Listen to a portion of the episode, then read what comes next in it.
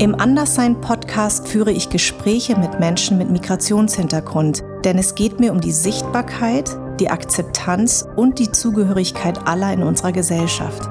Der Anderssein-Podcast und sein Anliegen wird unterstützt von unserem Partner Seat. Die junge Automobilmarke setzt sich schon sehr lange für Diversität und Vielfalt ein. Meine Heimat ist ein Herz und ich meine tatsächlich mein Herz. Und ähm, will damit sagen, dass meine Heimat Liebe ist. Ähm, aber Heimat hat für mich halt mit Menschen zu tun, denen ich mich nicht erklären muss. Mhm. Ne? Mhm. Vor über 20 Jahren habe ich auf einer politischen Veranstaltung mal gesagt, mein größter Wunsch ist es, dass ich in 20 Jahren in Deutschland nicht mehr gefragt werde, woher kommst du? Denn diese Frage beinhaltet immer, du kommst nicht von hier. Aber das stimmt nicht.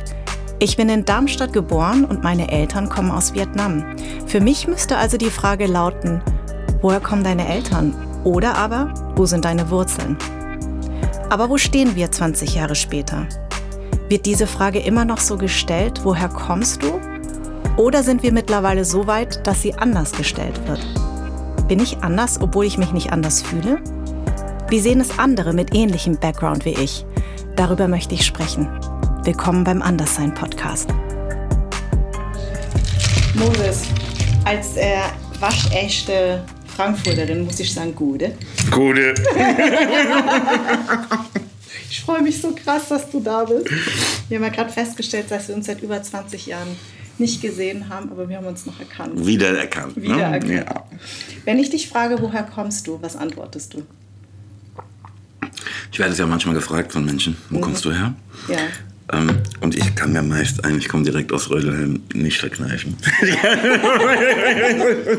und wirst du dann auch gefragt, woher kommst du wirklich? ja, das bin ich tatsächlich in dieser Form zumindest schon ganz lange nicht mehr gefragt worden. Ehrlich? Ja. Wow, du Glücklicher. Wo, woran liegt das? Das kann ich dir nicht sagen. Ähm, ich, ich hätte jetzt die Hoffnung, ähm, dass sich mittlerweile so rumgesprochen hat, dass es eine total beknackte Frage ist. Mhm. Das, das sagst du. Ich habe diesen Podcast gestartet, weil vor 20 Jahren ich gesagt habe, ich wünsche mir das. Aber ich werde es immer wieder gefragt. Ja? ja. Also ne, man kann, ich verstehe ja, was man wissen will. Ne? Ja. Das kann man ja aber auch schon anders formulieren. Ne? Du kannst zum Beispiel sagen, ähm, woher kommen deine Eltern? Dankeschön. Oder wo sind deine Wurzeln? Woher kommen denn deine Eltern? Ja, da, wo, wo, sind deine Wurzeln? Magst du nicht ist, so? Ist schon auch, ne, ja, ne, was sind deine Wurzeln? Du, ich habe so viele Wurzeln, ist doch logisch. Mhm. Ähm, das ist auch nicht, was du wissen willst. Ne? Du willst wissen, wo kommen deine Eltern her? Ja, oder wo kommt der Teil meiner Vorfahren her, der mir ein Äußeres verleiht, das hier nicht ähm, üblich Einordnen ist. Einordnen könnt, genau. Ja. Und, Und, das halte ich auch für eine legitime Frage, verstehe mich da nicht miss, das ist überhaupt ja. kein Problem. Ja. Ähm, nur, wo kommst du eigentlich her? Bruder, ich komme eigentlich aus Rödelheim, okay? Und ich würde sagen, ich komme aus Darmstadt. Gut, da kannst du ja nichts dafür. ich wusste nicht, dass Mama, ich dachte, wir halten jetzt zusammen hier. Und er sagt halt, du kannst nichts dafür. Ich meine, wenn ich aus Offenbach kommen würde, würde ich es verstehen, aber das du mir gleich. Aber äh, gibt es für dich denn einen Unterschied zwischen Zuhause und Heimat? Ähm. Hm.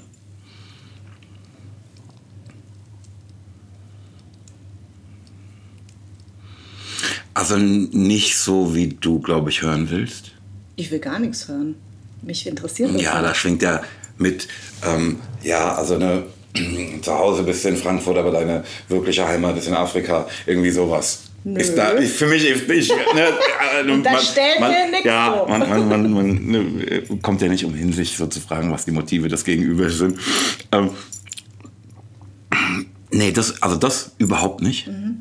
Ich wusste, dass du das sagen würdest. Ähm, ja, das glaube ich, glaube ich, das glaube ich. Ja. Ähm, aber ähm, es gibt ein Stück von mir, das heißt ähm, meine Heimat. Mhm. Und Habe ich gepostet gerade. Tatsächlich? Als ich hierher gefahren bin. Ah. Ich liebe dieses, dieses ähm, Lied immer noch. Und es gibt Menschen, die ähm, das so als Hymne für Frankfurt verstanden. Aber so ist es wirklich nicht gemeint. Ne? Also das, das, die, da wird ja formuliert, meine Heimat ist ein Herz. Und ich meine tatsächlich mein Herz. Mhm. Und ähm, will damit sagen, dass meine Heimat Liebe ist. Mhm. Ähm, das ist jetzt auch schon eine Weile her, dass ich das Stück empfing. Ähm, ich weiß gar nicht, ob ich das dabei so vor Augen hatte. Aber Heimat hat für mich halt mit Menschen zu tun, denen ich mich nicht erklären muss. Mhm. Ne? Mhm. So die Menschen, mit denen ich mich am Wochenende treffe, sind meist Menschen, wo ich einfach gar nichts sagen muss. Mhm. Also wo ich einfach mich hinsetzen kann ähm, und mich fallen lassen kann. Ne? Und egal, wo die Unterhaltung uns hintreibt. Und ich muss denen auch nicht erklären, dass ich voll schlau bin und irgendwie voll gewitzte Sachen sagen. Sondern wenn ich mit bin, sage ich gar nichts und trinke ein und bin einfach froh, bei denen zu sein. Weißt du? Das ist für mich Heimat. Ähm, das hat insofern auch mit dieser Stadt zu tun, als hier viele dieser Menschen sind. Aber nicht alle, bei denen ich so empfinde. Ne? Mhm. Ähm, aber einige der, dieser Menschen, die mir so nah sind, mit denen ich so viel Geschichte teile. Ähm, und wenn es eine Stadt gibt, die meine Heimat ist, dann was soll das sonst sein, wenn nicht Frankfurt am Main? Ich bitte dich. Ne? Ich würde nie drauf kommen. Ähm, ja. Aber ich habe wirklich viel Liebe für diese Stadt, das ist kein, kein Zweifel. Woher ne? kommt denn diese Liebe? Ähm, lass mich den einen Gedanken noch, noch ja. zu Ende führen. Ich habe wirklich ja. viel, viel Liebe für diese Stadt. Ähm, aber vor die Wahl gestellt, ne, diese Menschen, von denen ich eben sprach, nie wieder zu sehen und diese Stadt nie wieder zu betreten, mhm. ähm, würde ich nie wieder nach Frankfurt kommen. Nur, nur um da mal mhm. eine mhm. gewisse Gewichtung mhm. klarzustellen. Mhm. Ähm, und zu deiner Frage, warum ich Frankfurt so liebe, ich habe noch nie irgendwo anders gelebt. Mhm. Du hattest auch nicht das Bedürfnis gehabt, woanders zu leben?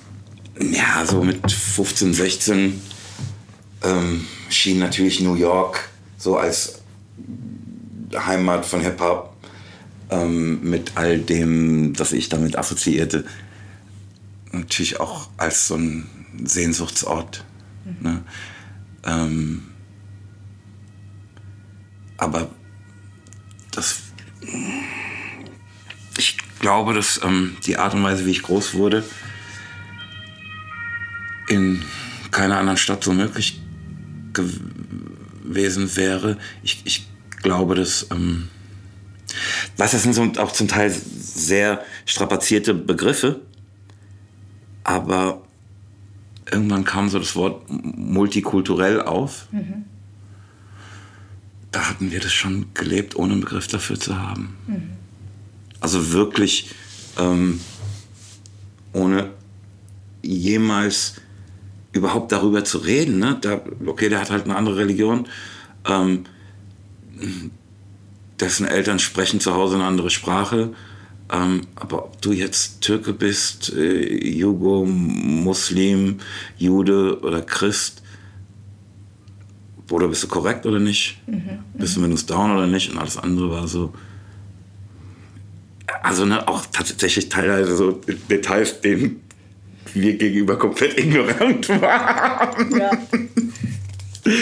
ähm, also die dann hatten irgendwelche Leute irgendwelche Feiertage ne? und es ist auch nicht so, okay, was ist denn das für ein Feiertag, sondern Bruder, ist mir eigentlich nicht so wichtig. Kannst du rauskommen oder nicht? Aber wenn du sagst, also man muss dazu sagen, ähm, dein Papa ist ja Amerikaner. Mhm, mein Vater ist, ist tot, aber ja, war Amerikaner. Dein Vater war Amerikaner. Mhm. Ähm, ist er aus New York gewesen eigentlich? Weil du sagtest New York. Ja, mein Vater kam ursprünglich aus äh, Bristol, Virginia. Ja zog dann aber ähm, seiner Schwester, meiner Tante, hinterher nach New York, ja. weil er halt Musiker war und da natürlich viel eher sein Glück machen konnte als ja. in irgendeinem Kaff. Mhm. Ja. Bist du deinem Papa quasi gefolgt? Also weil Musik war wahrscheinlich ein großes Element in, in eurer Familie. Man muss aber dazu sagen, deine Mutter ist Versicherungskauffrau. Das finde ich ja auch eine eine krasse Kombination eigentlich, so was ganz Trockenes, oder? Sowas. Ja, pass auf, für mich ist jetzt Gelegenheit, das ein für alle mal klarzustellen. Ja. Meine Mutter ist überhaupt keine Versicherungskauffrau. Ach so, das steht überall. Ich weiß. Ja. Ähm, das wurde mir aber auch vor drei, vier Wochen in einem Telefonat mit meiner Mutter erst gewahr. Ähm, ne, da ging es, ich habe mir gerade ein neues Motorrad gekauft. Ja. Und da ging es um irgendwie die Zulassung davon, aber hinher, bla bla. Ja, aber Mama, du als Versicherungskauffrau musst es doch wissen. Ich bin überhaupt keine Versicherungskauffrau. Vor drei, vier Wochen hast du das festgestellt? Ja. Nein.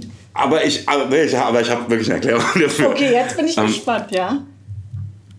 Meine Mutter, also seit ich denken kann, arbeitete meine Mutter in einer Versicherung. Ach so, okay. Ne? Aber die ist gelernte irgendwas mit Büchern. Ach so. Ja. Ach so, da, ach so, verstehe. Aber hat dich das nicht geschockt? Doch, ich habe auch dir gesagt, Mama, aber das steht überall. ja, warum steht das? Ja, weil ich es denen erzählt habe. Und das stimmte gar nicht. Nein. Wie, aber deine Mutter in den letzten 30, 40 Jahren keine Interviews von dir gelesen? Da muss sie das doch schon gelesen haben. Ich glaube, so sehr interessiert die das offenbar nicht, ne? Also, ganz einfach. Krass. Okay, deine Mutter hat auf jeden Fall nur bei einer Versicherung gearbeitet. Aber dein Vater. äh, Nur im Sinne von ausschließlich oder lediglich? Ja, ah, schlimm, ey. Jetzt muss ich voll aufpassen, was ich sage. Ja. Du drehst mir das alles um. Ähm, aber dein Papa, das heißt, du bist ja eigentlich schon mit viel Musik aufgewachsen. Also, Ja, ich glaube, das wurde insofern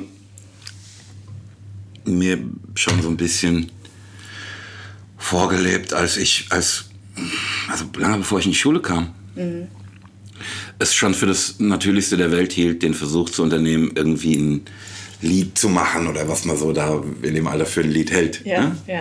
Irgendwie auf der Gitarre rumdingsen und irgendwelche Wörter von sich geben. Ähm, ja, das war schon präsent und normal. Also ne, das war jetzt nicht irgendwas, was ich mir groß überlegt hätte oder entdeckt hätte, sondern es war immer da. Ähm, ich habe auch einfach Musik immer auch sehr geliebt. ja. Aber ähm, mich auch sehr früh von der Musik, die bei uns zu Hause lief, emanzipiert. Also ne, ich habe natürlich von meinem Vater spielen und singen gelernt.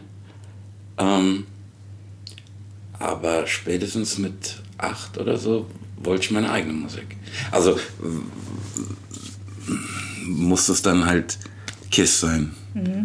Ähm, und dazu gehört, ne, ich habe das nicht gemacht, um die zu ärgern oder ähm, zu erschrecken oder irgendwie sowas. Aber ähm, natürlich war Teil davon auch, dass einfach meine Eltern, die sehr offen für alles Mögliche waren, einfach schockiert waren davon, dass ich diese Art von Musik feier und höre. Und zwar laut. Und alle damit terrorisiere.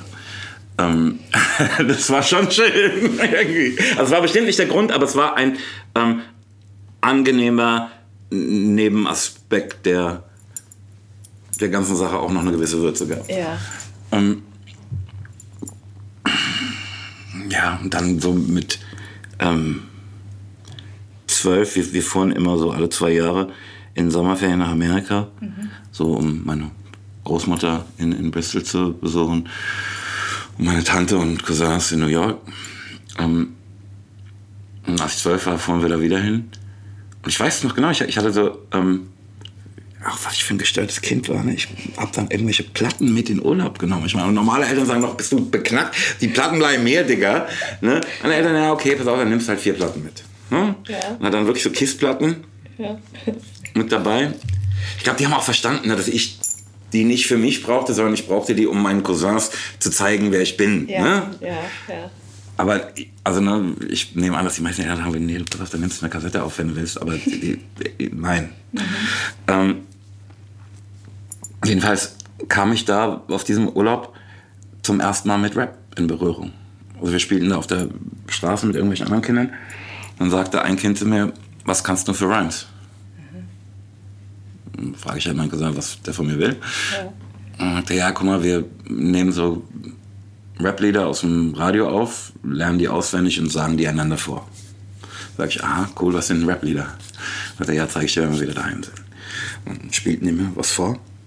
Und ich wirklich, ich kann mich an den Moment ganz genau erinnern, ne, wie ich einfach in dem Moment mir klar war, das will ich auch machen.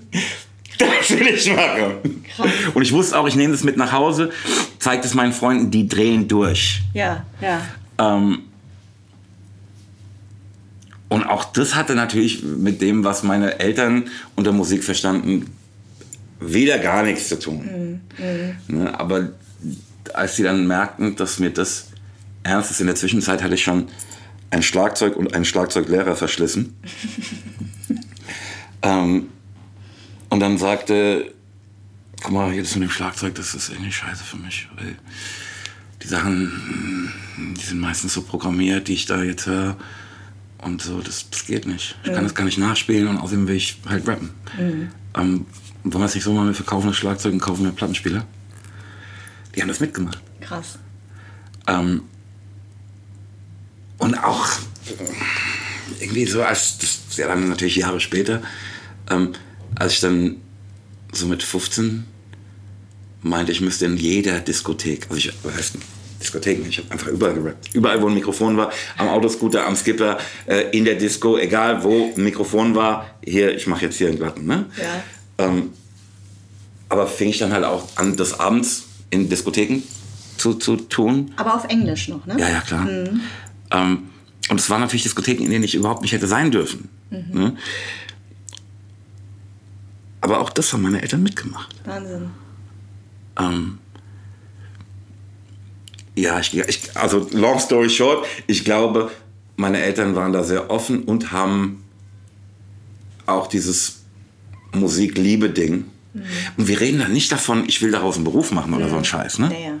Sondern, pass auf, Mama Schule und so, aber dass das geil ist und dass man damit sehr viel Zeit verbringt und das auch eine eifersüchtige Tätigkeit ist, ne, die will, dass man sich um sie bemüht ja. und so. Das hatten meine Eltern verinnerlicht und machten mir da keine oder wenige Verbote mhm. und unterstützten das. Auch in Bereichen, ne, wo man heute vielleicht sagen würde, warum habt ihr das gemacht? Ja, ja. Ne, also auch, ehrlich gesagt, auch das mit diesem Schlagzeug. Ne? Ja. Normale Eltern sagen noch, was willst du? Genau. Hier ist dein Klavier. Ja, genau. Oder die Geige, wie bei mir. Oh Voll. Gott. Oh Gott, ey, ich habe alle gequält. Und, aber es ist übrigens so, ne? Ja. Ich weiß nicht, hast du noch was davon, dass du Geige lerntest? Nein, das überhaupt nicht. Auch äh, überhaupt nicht. Also ich kann keinen Meter Schlagzeug spielen, ne? mhm. ne? Aber ich setze mich in meiner Band auch immer mal an Schlagzeug, gehen die anderen raus. Mhm. Ähm, aber ich profitierte natürlich in diesem Rap-Ding so unfassbar davon, dass ich rhythmische Pattern verstanden Stimmt. hatte. Richtig, ja. Geil. Mhm. Aber sag mal, weil du sagst, ähm, ähm, ähm, Rap, kannst du, kannst du jetzt, ich weiß, du sagst, das hat irgendwas in dir gemacht, aber kannst du das beschreiben? Was, also ich glaube, ich weiß nicht, wie selbstbewusst du als 15-Jähriger warst, dass du da in jeden, in, in, in den Club gehst und dich da ans Mikrofon stellst. Das ist übrigens, wenn ich das gerade mal sagen ja. darf, das passt überhaupt nicht zu meinem Charakter. Ja, eben, deswegen. Deswegen will ich ja genau wissen, was hat es dich dazu gebracht, dass du auch noch mit 15 dich da vorne hinstellst und sagst, ich mach das jetzt. Ich, glaube, ich hatte damals einen anderen Charakter. Ne, das passt nicht zum Begriff Charakter, aber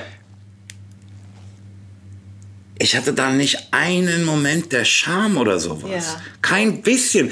Über, also überhaupt null. Ja, krass. Ich verstehe es auch nicht heute. Ich habe dafür noch nie eine vernünftige Erklärung bekommen. Mhm. Ne? Ich kann es mir selbst nicht erklären. Ja.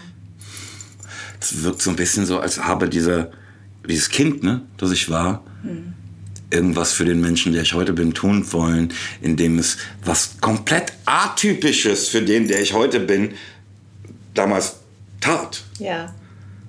Also wenn man das so sehen will. Ja, ja, klar. Irre. Würdest du, würdest du dann sogar sagen, dass in dem Moment dir das anders sein, weil ja dieser Podcast geht ja um diesen Begriff anders sein und jeder definiert den ja für sich anders. Mhm. Meinst du, dass es da entstanden ist? Dein Anderssein?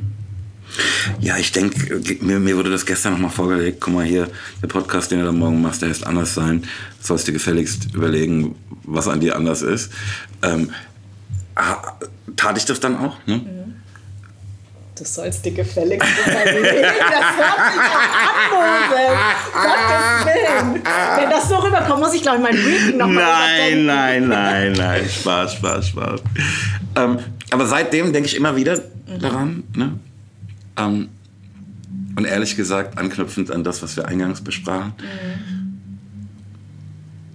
hatte ich auch den Eindruck, dass dieses Anderssein auf mein Äußeres abzielt mhm. oder auf meine Abstammung oder dergleichen. Mhm. Ähm,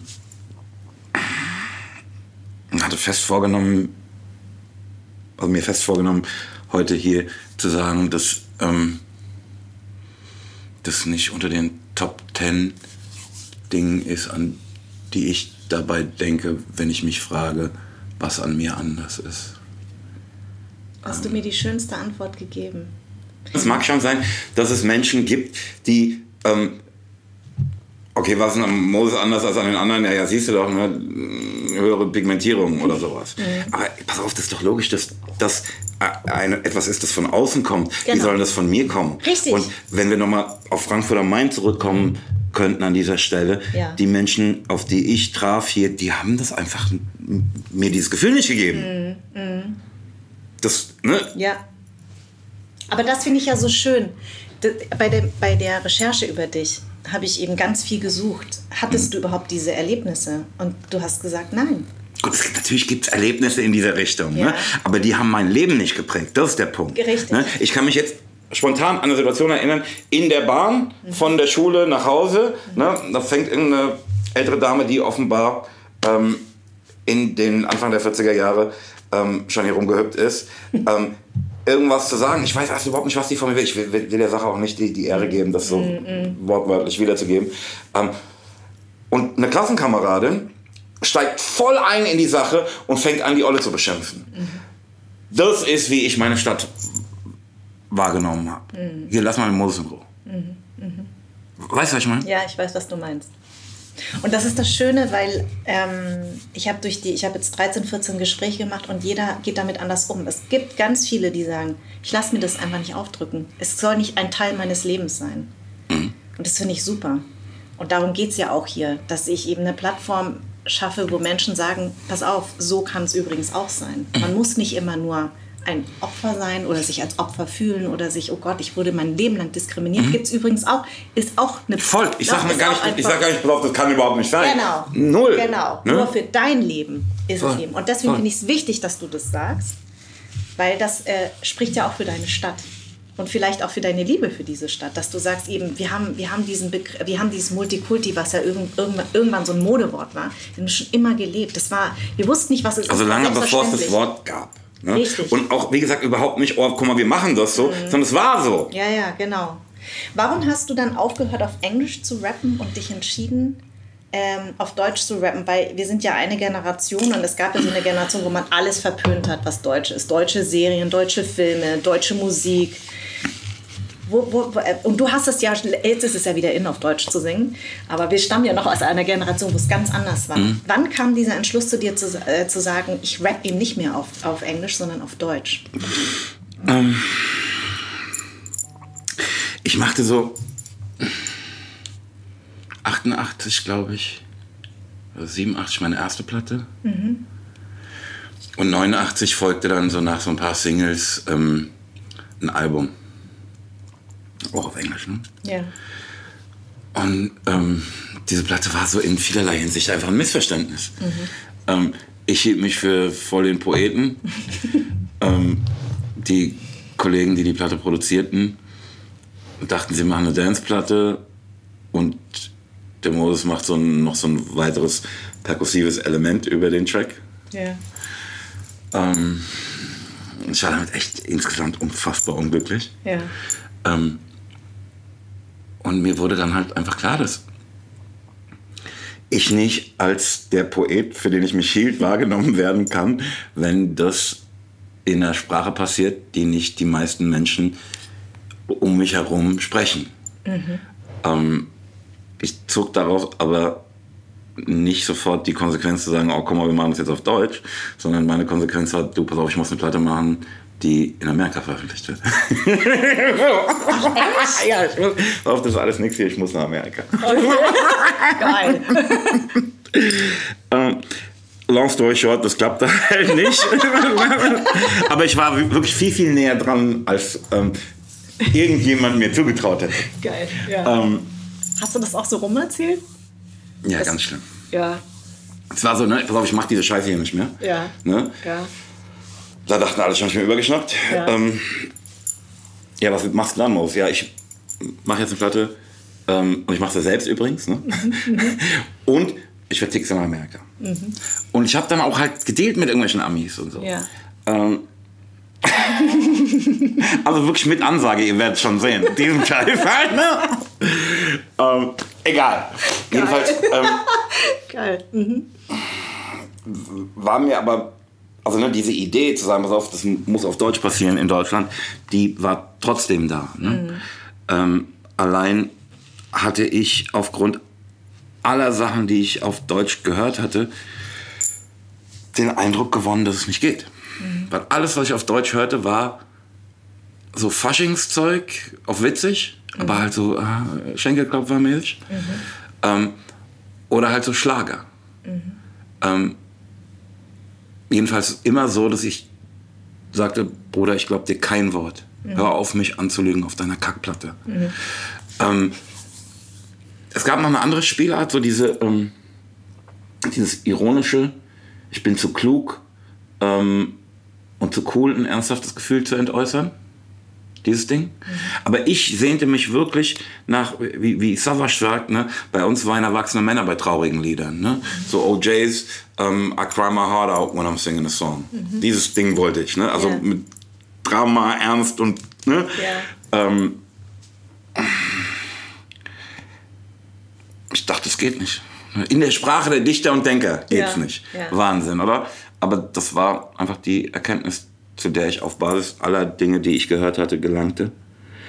Ähm, ich hing damals viel in so einem Skateboardladen ab, in Frankfurt. Ja. Von einem Freund namens Eddie Hartsch.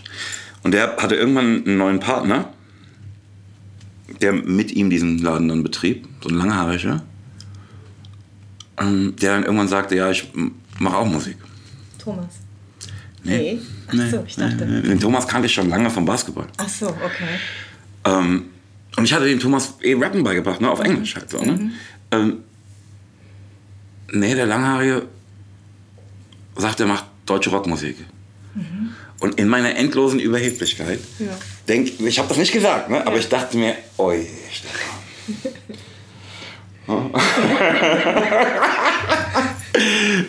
ähm, aber dadurch, ne, dass ich da die ganze Zeit rumhing, hatte ich dann auch so ein T-Shirt von seiner Band plötzlich, ne, ohne einen Ton davon gehört zu haben. Ne? Ja. Das war aber ein cooles Shirt und so und wir waren down, war alles gut.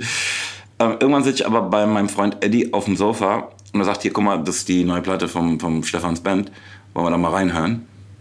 Und irgendwie war die Stimmung halt so, ja, Logo, lass mal reinhören. Die Platte fängt an und ich denke, ach du Scheiße. Das ist wirklich ein Moment wie der, als, als ich zwölf war. Es war einfach so ja. voll der Augenöffner. Ja. Ach, Erleuchtung. du Scheiße. Sag ich doch, du glaubst mir nicht. Erleuchtung. Ja, ist doch so. Jetzt mach mich mal nicht lustig neue, drüber. Eine neue Information, die, ne, wie man heute sagt, ein Gamechanger ist. Sagen wir so. Ja, okay. Gamechanger. Gamechanger, okay. Ey, das war böse Onkels, es ist soweit. Das war einfach das erste Mal, dass ich deutschsprachige Musik hörte. Mhm. Ich sag, pass auf, ich glaube, Bruder, ich glaube dir jedes Wort. Das ist nicht irgendwie, du willst hier nicht einen Platten machen auf dem Schulfest oder irgendeine so Scheiße. Das ist dein Blut. Mhm. Und das war der Moment, in dem, wie damals mit zwölf, mhm. in dem ich sagte, pass auf, ich will es auf Deutsch versuchen. Ich weiß, ich habe ja jetzt gerade gehört, dass es geht. Ja, ne? ja. Bin ermuntert. Ja. Ne? Ähm, geht doch. Dass es sein muss, Sage ich euch schon die ganze Zeit. Das probieren wir jetzt. Weiß Stefan das eigentlich? Ja, klar. Logo.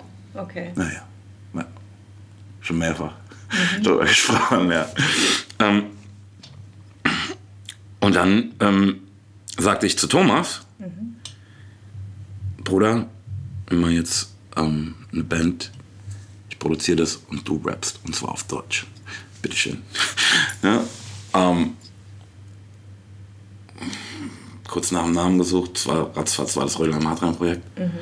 Ähm, aber der Plan war nicht, dass ich da rapp. Ne? Der Plan war, der Thomas rappt auf Deutsch. Ja. Ne? Und ich baue die Beats. Ja. Ähm, und wie kam das dann?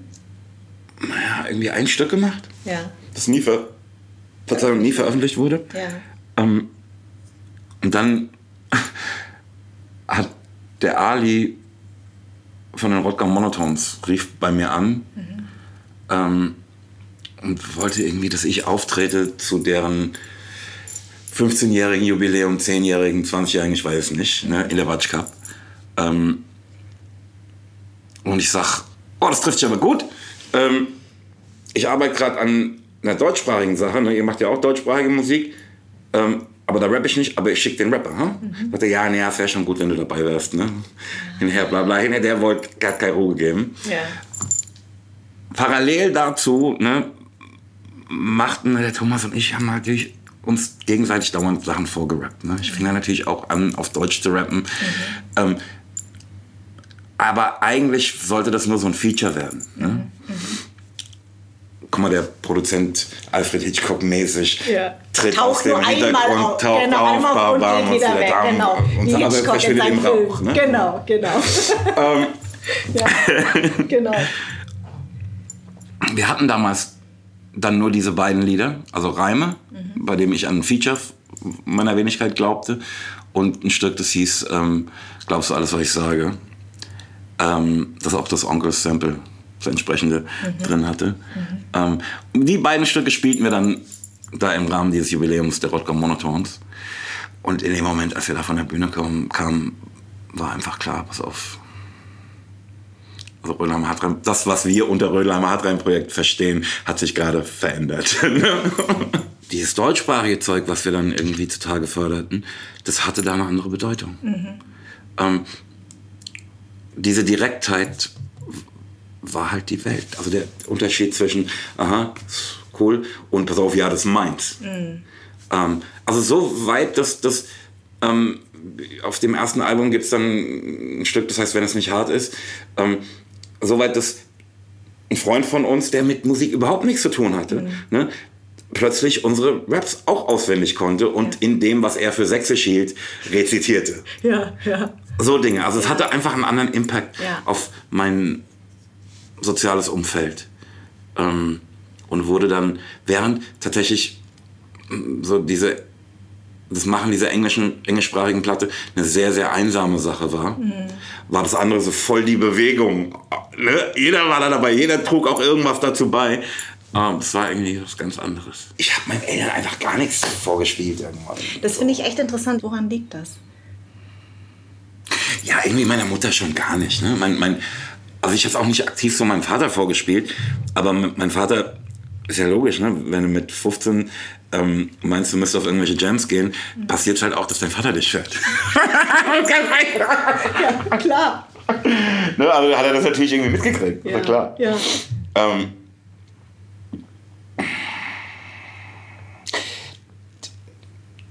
ich weiß nicht, ob das je passiert ist.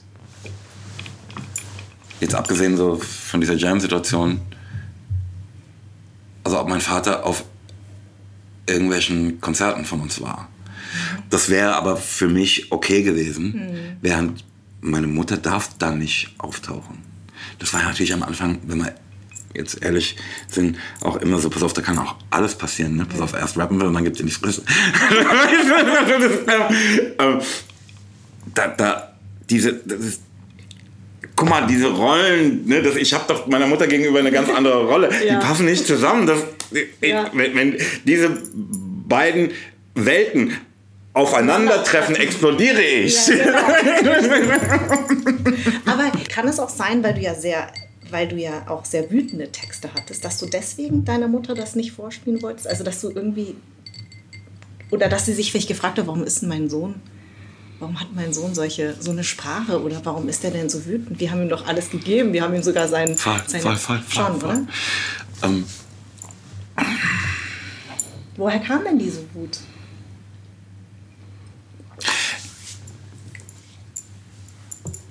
Ich, ich sage dir wahrheitsgemäß, das, was da passiert, wird meine Mutter niemals verstehen. Mhm. Ich kann es nicht verstehen. Für die gibt es das nicht. Mhm. Ähm, da, mein Vater sprach ganz wenig Deutsch. Ne? Yeah. Deshalb wird der ähm, den Witz am Röhler am Hadran Projekt niemals verstanden haben. Mhm. Aber mein Vater versteht, worum es dabei geht. Genau. Das Leben, das da beschrieben wird Ja. und die Empfindungen. Ja. Ähm, und das, pass auf, das kannst du machen, wenn du Bock hast, aber nicht mit mir. 1000 Prozent, da habe ich ja gelernt. Ja, ja, genau. aber meine Mutter, für die ist das. Hä? Mhm. Hat doch gar keiner was gesagt. Ja, merkst du nicht, dass der, wie der guckt? Lass den mal gucken, wie er will. Mhm. Ne? Es hat keinen Sinn.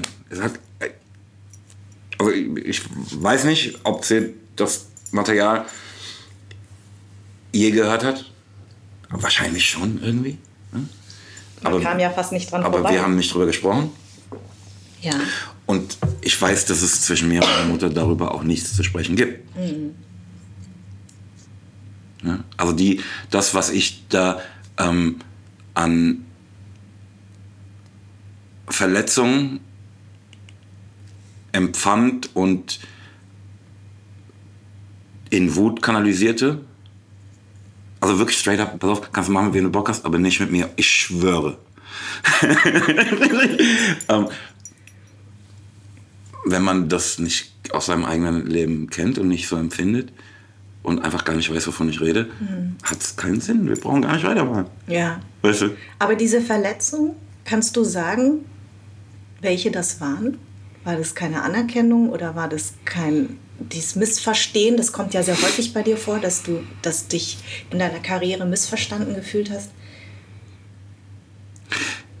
Bestimmt auch. Ne? Also missverstanden ist bestimmt ein Punkt dabei. Aber das ist jetzt nicht der wesentliche, glaube ich. Ähm, ich glaube, ich fühlte mich damals oftmals ähm, nicht gebührend respektiert. Und aber ne, wenn man erstmal darauf ich, wie gesagt, ich, ich kenne nicht nur meine Mutter, ne, ich kenne einige Menschen, die überhaupt nicht wissen, wovon ich rede. Also die das ganze Thema nicht interessiert. Und übrigens, wenn ich das an dieser Stelle mal sagen darf, ne, bei dem Nachdenken über das, okay, was ist denn bei mir an mir besonders anders, ist, glaube ich, das ein Punkt, ähm, der, der viel spannendere ist. Ne? Ähm, wenn man anfängt darauf zu schauen,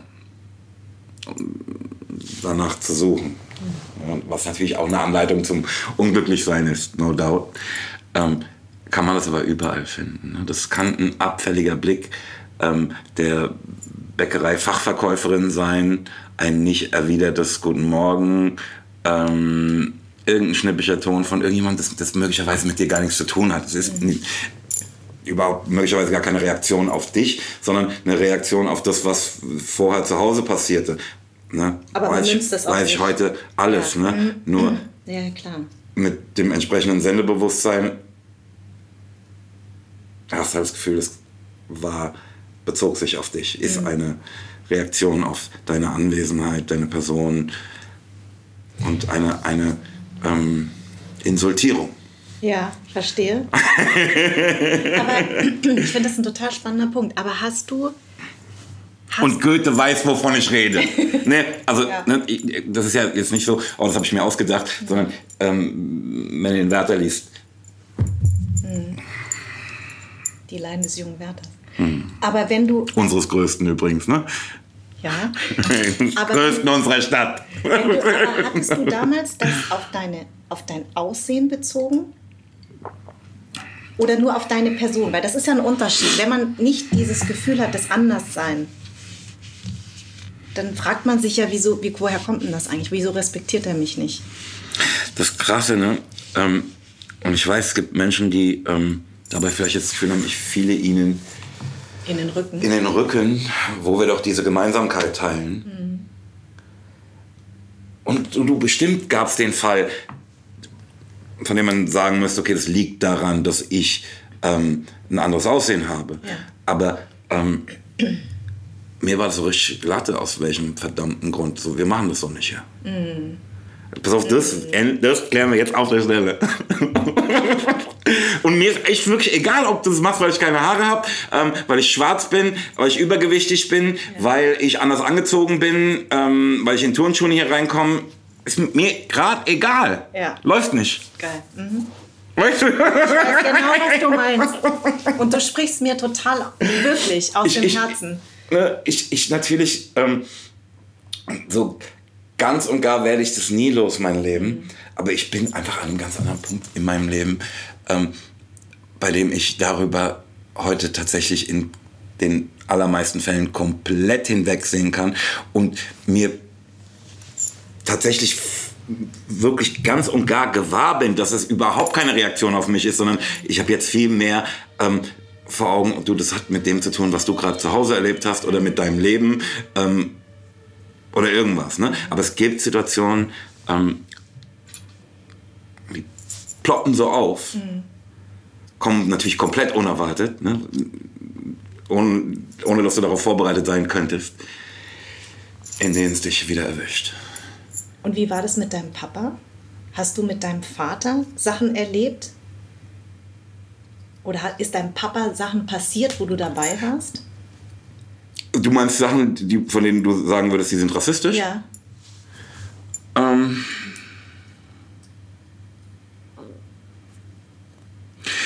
ich habe, ähm mein Vater hat viel Sachen erzählt davon. Hm. Ähm, die meisten spielten allerdings in Amerika. Weshalb ich auch ein ganz anderes Verhältnis zu Amerika habe. Also, wenn wir über Amerika sprechen, bin ich mir des Umstandes, dass ich einer Minorität angehöre, viel, viel gewahrer, als wenn wir über Deutschland sprechen. Was ich aber total spannend finde. Ja. Weil ich, weil ähm, ich finde, Gäste oder meine Gäste, die woanders gelebt haben oder die andere Erfahrungen gemacht haben in einem anderen Land und genau das sagen, was du sagst, das finde ich aber eigentlich spannend. Weil es geht ja nicht nur darum, immer nur Deutschland einen Spiegel vorzuhalten. Ja. Also es ist, glaube ich, viel weniger irgendwas, was ich persönlich in Amerika erlebt hätte, ja. als die Kassette, die meine Tante und mein Vater mir zu jeder Gelegenheit ins Ohr gedrückt haben. Ja. Ähm. Kann es sein, dass deine Mama deswegen auch sagt, das ist kein Thema oder ich. Nee, ich glaube, das ist tatsächlich so eine ganz seltsame, witziges Wortspiel, Blauäugigkeit ähm, in dem Zusammenhang. Ähm, ich glaube echt, das gibt's nicht. Mhm. Oder ist dafür so wenig sensibilisiert. Das ist halt für mich schon im Bereich einer Behinderung, ne, also wirklich, als sei sie blind. Mhm. Ähm, aber ist halt dieses. Ähm, und wahrscheinlich, ich habe ja kein, das passt ja überhaupt nicht zu unserer Rollenverteilung, dass ich jetzt meiner Mutter irgendwas beibringe. Und Findest du, dass das nicht dazu. Ich finde, also ich bin eigentlich so, dass ich eher sage, ich bin jetzt selber zweifache Mutter. Ich, ich finde, ich lerne von meinen Söhnen ganz schön viel. Ich finde eigentlich, dass die Rollenverteilung nie klar ist. Ich bin verantwortlich für sie in einem gewissen Grad. Aber ich finde es total schön, dass ich von meinen Söhnen lerne, weil das wie mein Spiegelbild ist und es tut manchmal ganz schön weh. Hm. Ja, ich habe vor allen Dingen, ich habe irgendwann für mich entschieden, nicht mehr mit meiner Mutter zu streiten. Mhm. Wie alt warst du da? Ja, da war ich schon erwachsen. Ne? Also, ja. ähm, weil ich natürlich auch eine Phase hatte, in der ich alles, ne, was, was stimmt da überhaupt nicht, was ihr sagt. Mhm. Ist doch so und so. Mhm. Ne, mich mhm. da auch richtig abgearbeitet habe. Mhm. Ähm, irgendwann dachte ich, dass es albern ist, das zu tun.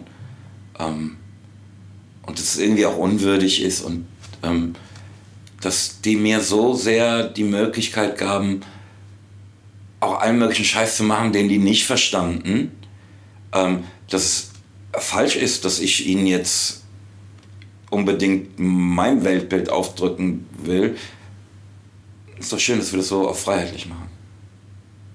Gott, da was willst. Ähm,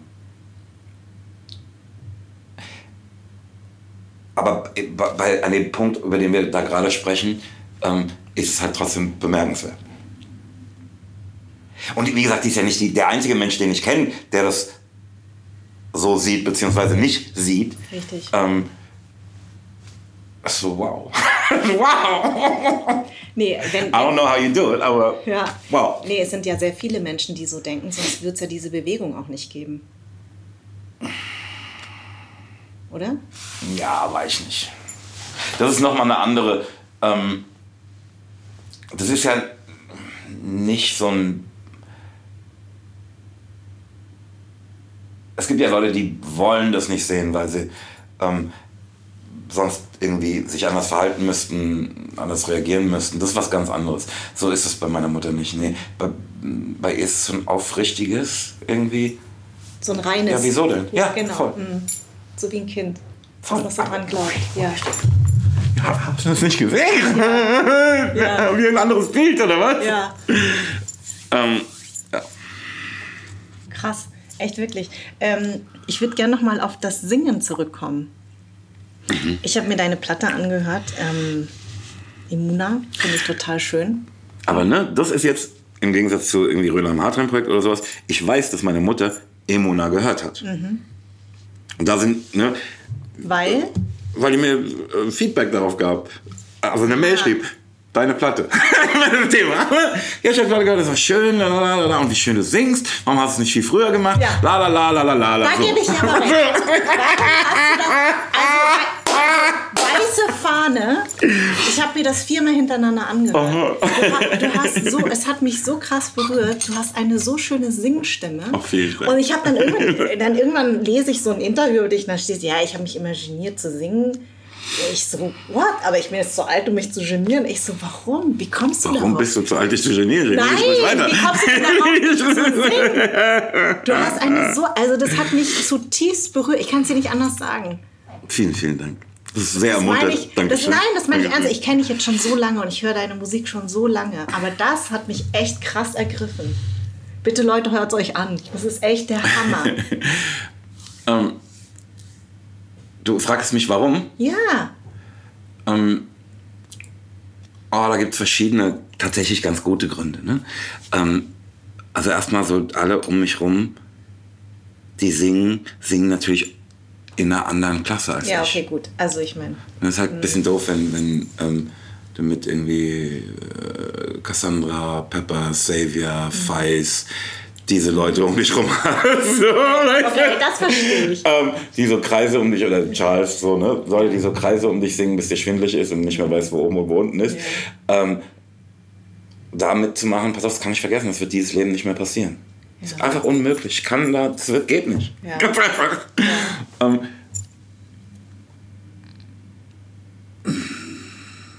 das hat mich natürlich davon abgehalten, während ich natürlich diesen Leuten, all, alle, die ich gerade aufzählte, ne, denen sang ich ja schon vor, was sie singen sollen. Ne? Abgefahren. Und haben die nie gesagt, haben die nie was dazu gesagt? Nee, die wussten ja genauso gut wie ich, dass sie das tausendmal geiler machen. Ja. Und das erst in dem Moment, in dem sie es singen, Ja. es wirklich das ist, was ich wollte. Ähm, ja. Ähm, Weiße Fahne ist halt echt ein schönes Beispiel. Ähm, also anhand ich erklären kann, warum ich es jetzt gemacht habe. Weil gerade bei Weiße Fahne, das, in dem Stück gibt es irgendwie acht Elemente, ne?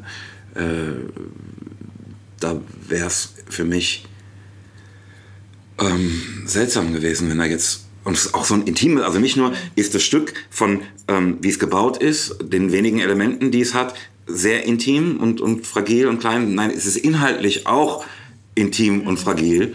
Ähm, und so persönlich, dass es für mich völlig abwegig gewesen wäre, dass da jetzt, ne, ich erzähle mein, meine Geschichte, ne, mein Blut, bla bla, und plötzlich kommt irgendein anderer und singt den Refrain. Solange mein Herz schlägt, Bruder, nein, mein Herz. Okay, deshalb muss ich halt auch singen. Ja. Weißt du, da, also da gab es für mich überhaupt nicht die ähm, Möglichkeit, irgendjemand anderen das tun zu lassen. Das ist so, pass auf, Bruder, entweder machst du selbst oder es passiert halt nicht. Das äh, zwei Erkenntnisse für mich. Das eine ist, sag niemals nie. Weil Also, und es gibt, Entschuldigung, es ist natürlich noch das, was du vorhin aus diesem anderen Interview zitiertest, nämlich das, hey, pass auf, wenn es dir solche Freude macht, wann, wenn nicht jetzt, Bruder, auf. Jalla. Aber Entschuldigung, ich wollte ja nicht. Ja, nee, nee, genau. Nee, ähm, ähm, zwei Erkenntnisse nur, dass man dieses, was man in jungen Jahren ja häufig sagt, das passiert in diesem Leben nicht mehr. Dass es sich irgendwann total relativiert. Man sagt ja oft in jungen Jahren Dinge. Ich habe häufig das Wort nie gesagt. Das sage ich überhaupt nicht mehr. Wenn man sich irgendwie Rödler im Hartmann-Projekt oder sowas ansieht. Ne? Ich wusste natürlich nicht, wie unwahrscheinlich es ist, damit durchzukommen. Mhm. Ich habe das nicht ausgerechnet, ne? nichts dergleichen. Ne? Ich habe auch niemanden gefragt. Ich glaube, wir machen das jetzt. Ja. Ähm, hätte, also dieser Mangel an Informationen gereichte mir zum Vorteil. Denn hätte ich die Informationen gehabt, hätte ich vielleicht gesagt, du komm, du was, machen wir was anderes, ne? Ja. Oder machen gar nichts, ja. eh besser. Ähm, ey, Gott ist mit den Mutigen, das ist doch klar. Ja. Auf. Dieses, wie soll dir denn ein Wunder widerfahren, ähm, wenn du dich nicht in eben diese Richtung bewegst, wo es überhaupt passieren kann. Mhm. Wenn du zu Hause sitzen bleibst vom Fernseher, wird es. Genau. Mut wird belohnt. Ja, und oder kann auch gar nicht, diese Belohnung kann es ohne denselben ja gar nicht geben. Genau. Ähm, pass auf, wenn du die Arme nicht offen hast, wie willst du dann dein Geschenk fangen? Richtig. Ja. Schönes Bild. Du beschäftigst dich ja eh jetzt sehr damit, weil du ja ein Buch gerade schreibst. Ja, ich bin schon fertig mit Schweigen. Du bist schon fertig. Geht es ja. da um dein gesamtes Leben oder eher um dein schöpferisches Leben? Ähm, oh, ich weiß jetzt gar nicht, wo ich anfangen soll mit der Antwort. ähm, ich glaube, ich muss der Wahrheit zu Ehren erstmal sagen, dass ich meine Tätigkeit nicht als schöpferische empfinde. Mhm sondern ich versuche die Schöpfung festzuhalten, aber ich habe sie nicht geschaffen. Mhm. Ähm, aber um deine eigentliche Frage zu beantworten, das geht eigentlich um 3P, orientiert sich an der Gründung von 3P, Sommer 1990, der Moment, in dem ich dieses Schild mit Pelham Power Productions an meine anderthalb Zimmerwohnung Tür hängen und nur noch mit Pelham Power Productions ans Telefon gehe und sage so, pass auf, in komplettem Wahn, ne, wie gesagt, diese, auch dieses Ding, der weiß gar nicht, wie unwahrscheinlich das ist, dass das funktioniert, was er da macht, sonst yeah. täte er es nicht. Yeah. Ähm, da einfach loslegt und sagt, so, ich mache es jetzt selbst, Sie können mich alle. Mhm. Ähm, bis heute, ja, also orientiert sich an mhm. dem, was mir dabei widerfuhr, ne, was ich wollte, ähm, wie ich dabei scheiterte, wie irgendwas gelang und so weiter und so fort. Also könnte man meinen, ja, okay, es geht um deine künstlerische Tätigkeit. Mhm. Tut's auch, aber meine künstlerische Tätigkeit ist halt so eng mit meiner Person, meinem Leben äh, verbunden. Ne? Also nicht nur, weil diese Kunst versucht, mein Leben zu spiegeln, nee, die wirkt ja geistesgestört auch immer wieder zurück auf dieses Leben. Ja. Und so, ne? Das ist ja für mich auch ein Weg, die Welt zu entdecken. Einerseits aber auch mich mit der Welt auseinanderzusetzen, nicht nur inhaltlich in dieser Einbahnstraße, sondern auch so, mich der Welt vorzustellen und die reagiert dann auf mich und so weiter. Ne? Das ja. ist total irre. ähm, von daher ist es auch ein sehr persönliches Buch. Bist du denn eigentlich ein religiöser Mensch? Weil Glaube ähm. ist ja bei dir ein sehr ein, ein Begriff, was dich ja immer wieder begleitet, seitdem ich dich kenne auch. Mhm. Ähm, religiös klingt so nach Organisation, ne? Irgendwie brauchst du einen Verein. Ja, ich finde, ja, ich weiß, was du meinst. Also ich sage auch immer, ich bin eine philosophische Buddhistin und keine religiöse. Hm. Weil ich glaube an die Philosophie, aber nicht an die Religion. Hm. Ja, Religion hat für mich so mit Gemeinschaft und weißt du, Gemeinschaft ist ja was Tolles. Ne? Ist ja, klar, dass wir, wenn wir zu zehn beten, dass da mehr passiert, als wenn ich alleine bete. Ähm, aber organisierte Gemeinschaft, ähm, die, in meiner Wahrnehmung, ne, in meinem, wenn ich daran den Begriff höre, lese, ähm, fällt mir halt immer gleich ein, okay, mh, ja, wir müssen jetzt hier anfangen, irgendwelche Kompromisse zu machen.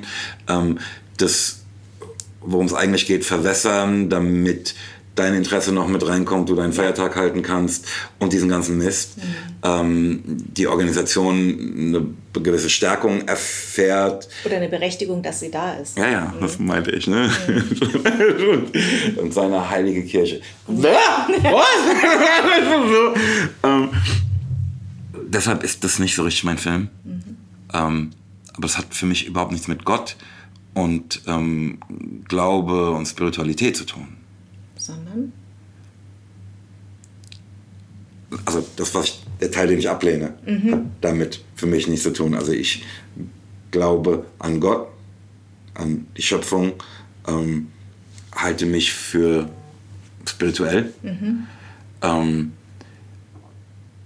wie gesagt, weiß sogar den eine Gemeinschaft zu schätzen, die Idee der, der Kraft aus der Gemeinschaft, weiß die sehr zu schätzen, ähm, habe aber ähm,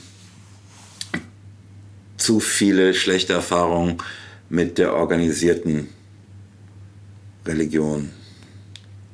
Was, verstehst du, was ich sagen Ich verstehe total, was du meinst. Also das war zum Beispiel, ich war sehr, früher sehr ähm, katholisch, mhm. getauft, alles gedient, war Messdienerin, wie man in Hessen ja hier sagt. Bin nach Bayern, war ich Ministrantin, durfte mhm. ich erstmal nicht dienen, weil ich Mädchen, Mädchen war. Das mhm. hat mich erstmal komplett aus den Socken gehauen. Hier durfte ich dienen, da plötzlich nicht in, bestimmten, in einer mhm. bestimmten mhm. Kirche. Dann fing ich an, Zeitungen zu lesen, dachte mir so, was erzählt denn eigentlich der, der Papst da? Das doch, hat überhaupt nichts mit meinem Glauben zu tun. Mhm. Und deswegen weiß ich, was du meinst. Ich bin irgendwann aus der Kirche ausgetreten, tatsächlich. Mhm, also ich, ich weiß genau, was du meinst, aber trotzdem glaube ich. Ja, ja, klar. Ich glaube an etwas Hören, ja, ja. wie auch immer man das nennt. Natürlich. Ja. Natürlich. Also deswegen weiß ich total, was du meinst.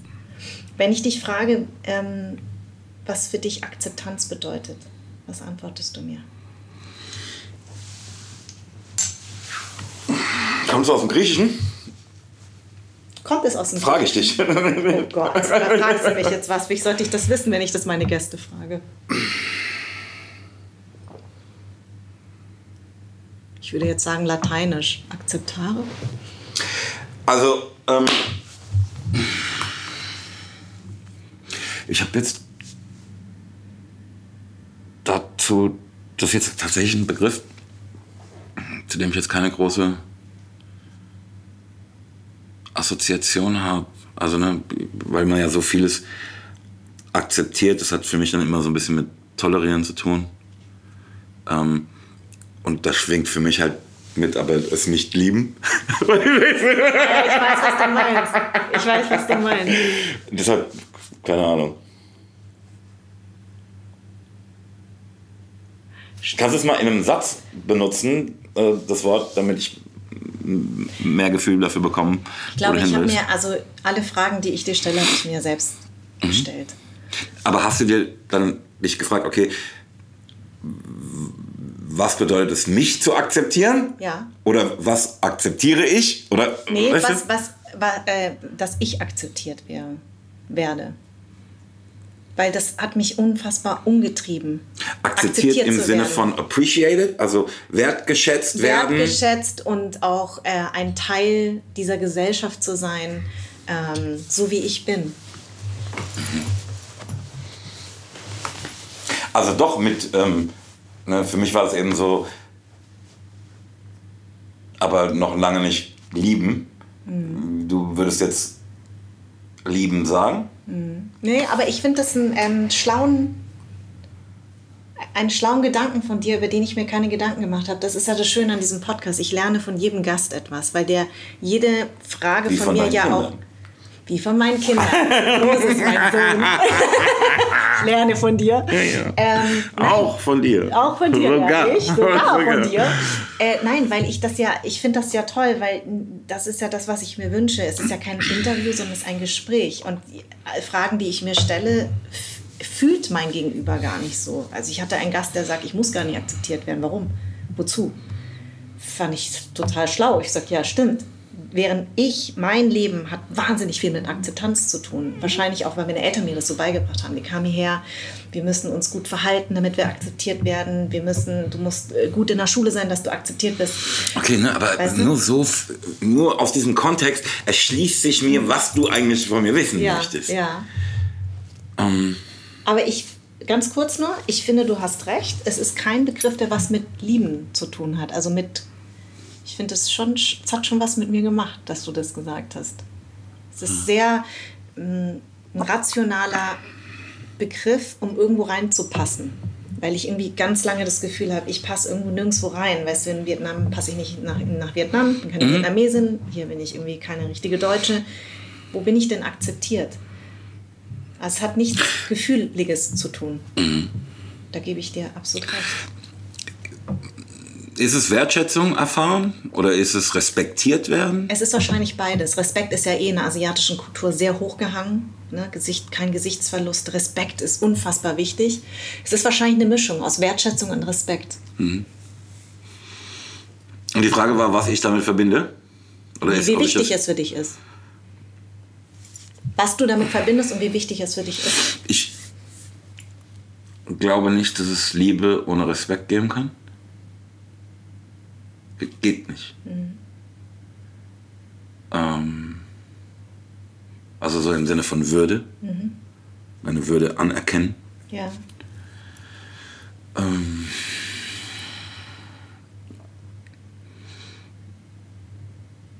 und während ich sage, es kann keine Liebe ohne Respekt geben, ähm, ist, glaube ich, also sagt er ganz offensichtlich, dass für mich ähm, Respekt eine Vorstufe quasi ist, also eine äh, Conditio sine qua non. Ne? Aber darüber hinaus, also für Liebe, mhm. ne? aber darüber hinaus, ähm,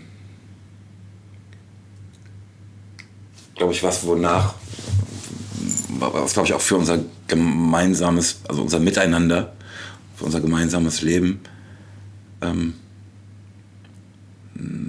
auch sehr, sehr wichtig ist.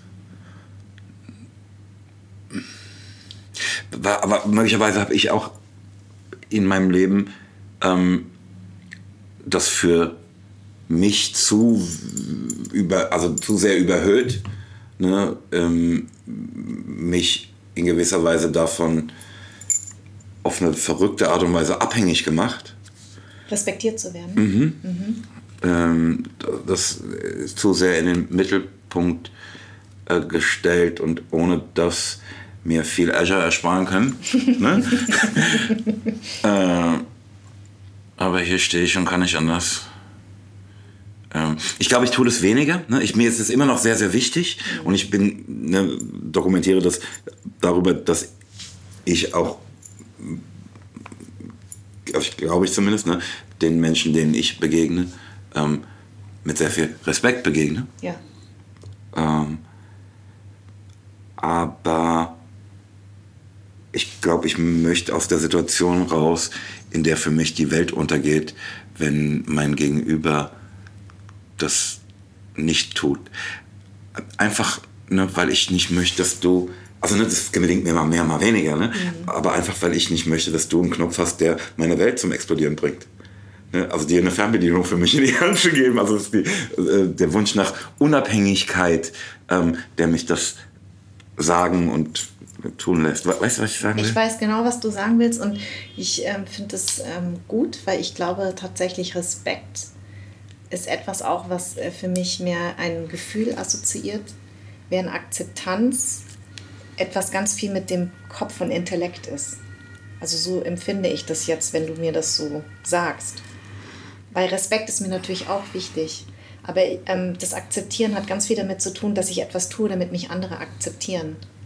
Weißt du, was ich meine? Nee, ich check dieses Akzeptieren-Ding, glaube ich, dann nicht so richtig. Also du, das heißt, du kannst damit überhaupt nichts anfangen? Nee, ich, ich habe das mir gerade hergeleitet. Ne? Okay, akzeptieren heißt mhm. so äh, Respekt und Wertschätzung. Ne? Nur so habe ich, ich, ohne diese Brücken ja. weiß ich einfach nicht, was das bedeuten soll. Finde ich aber geil. Ne, akzeptieren in, in, beim normalen Sprachgebrauch heißt es ja anerkennen, dass etwas so ist, wie es ist. Ja. Das ja. muss ja jetzt einer nicht machen, wenn er nicht akzeptiert, dass da eine Strafe ist. Bruder, dann stell dich halt drauf oder leg dich da hin oder mach, was habe ich damit zu tun? Mhm. Das ist der Strafe ja eigentlich egal, ob du gecheckt hast, dass da eine ist. Weißt du? Ja. Das, das, da ist für mich einfach keine richtige ähm, das bedeutet nichts. Kann es sein, dass Akzeptieren für dich eher was Passives ist? Für dich? Ja, Also, ja, voll, total. Ja. Ne? Mhm. Also ist eine Erkenntnis, zu der du gelangst. Mhm, Ähm, natürlich hat es immer mal gewisse ähm, Konsequenzen für mich, aber ähm, ich glaube, man muss dabei verstehen, wie gesagt, das Bild, was ich vorhin hatte, ne? das ist, wie es ist und du hast es halt, es wurde dir gewahr, ah, da ist eine Straße, ich akzeptiere diese Information. Aber es, dass ich immer wieder auf dieses Beispiel kommen will, sagen, pass auf, die Straße ist so oder so da. Ne?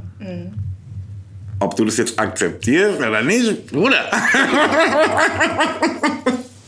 Finde ich geil, muss ich drüber nachdenken. Finde ich aber gut. Ich merke Aber selber. vielleicht bin ich auch einfach so doof, den Begriff Nein, akzeptieren. Ich muss den nachher mal nein, googeln. Nein, nein, das hat damit nichts zu tun. Ich stelle ja nur die Fragen, weil ich eben auch nach einer Antwort suche, auch für mich. Ich, ich verändere mich ja durch jedes Gespräch, weil ich etwas lerne.